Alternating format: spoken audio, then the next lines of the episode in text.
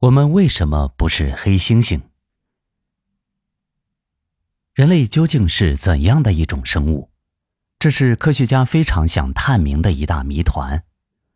在与人类最接近的黑猩猩等类人猿的行为调查研究之外，二零零零年代又有了比较基因的新方法。在这个领域，日本的贡献很多。最近又调查了大脑中基因的作用，更进一步接近了人类的秘密。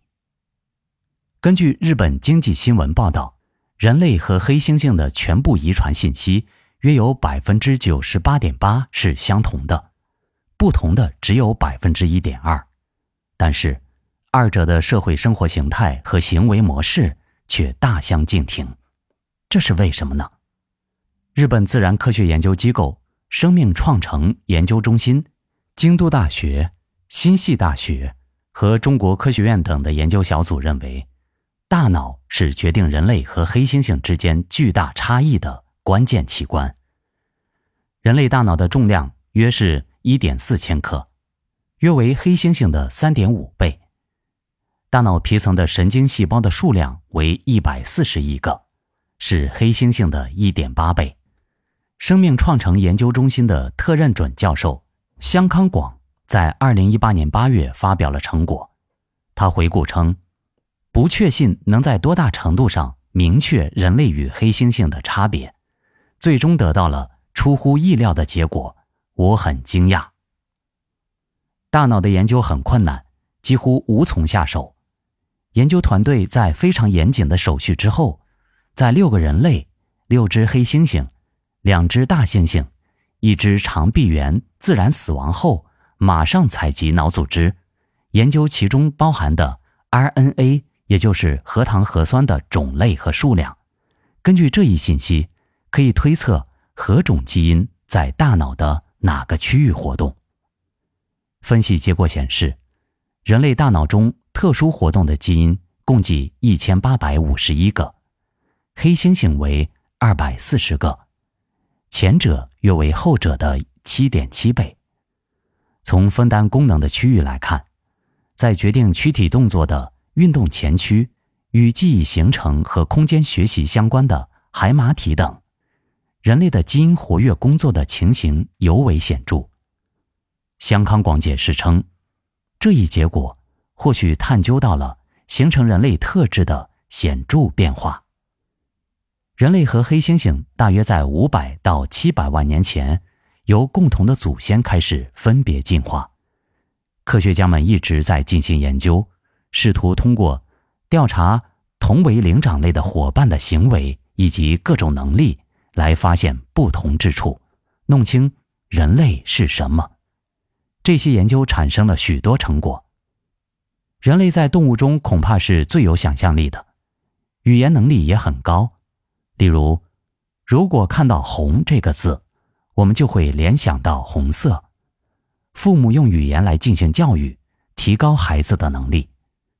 另一方面，黑猩猩可以说是以自我为中心，只能考虑到眼前的情况。即使孩子第一次看到树上的果实，父母也只能通过自己吃来进行示范，无法告诉孩子这是可以摘下来吃的。其他方面，黑猩猩也跟人类有诸多不同，包括不能像人类那样称赞别人，或者帮助别人、认同别人。二者集结团体的方法也不同。人类创造了家庭这个最小单位的集体，家庭成员聚在一起形成共同体；黑猩猩则没有家庭，只有群体。群体中的雄性与没有血缘关系的雌性们自由交配，繁衍子孙。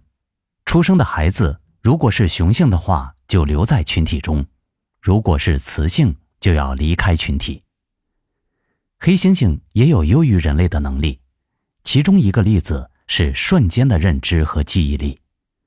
京都大学特别教授松泽哲郎表示，在电视画面上短暂的显示数字，然后按顺序指出较小数字的实验中，黑猩猩显示出比人类更快、更准确的回答的能力。在行为等比较研究的不断积累的过程中。日本的研究者一直在做贡献，松泽研究黑猩猩已经约有四十年，他表示：“我觉得人类和黑猩猩运用智慧的方式、大脑的结构是不同的。在比较研究的基础上，又有了运用分子生物学的新研究手法。在国际合作进行的人类基因组解读工作于二零零三年完成。完成之际，二零零三年完成之际，日本理化学研究所。”于二零零二年发表了人类与黑猩猩的基因组的比较结果，而此次的研究进一步通过解析脑内的基因，取得了新的成果。研究生物的行为、能力等与基因的关系并不简单，通过对基因进行操作来明确与行为的关系的实验很难，以人类和黑猩猩为对象的研究则更加困难。松泽表示。如果仅仅调查遗传性的差异，可能无法完全展现人类的特质。似乎有必要加强迄今为止的密切调查黑猩猩行为的手法，以及与其他灵长类动物的比较。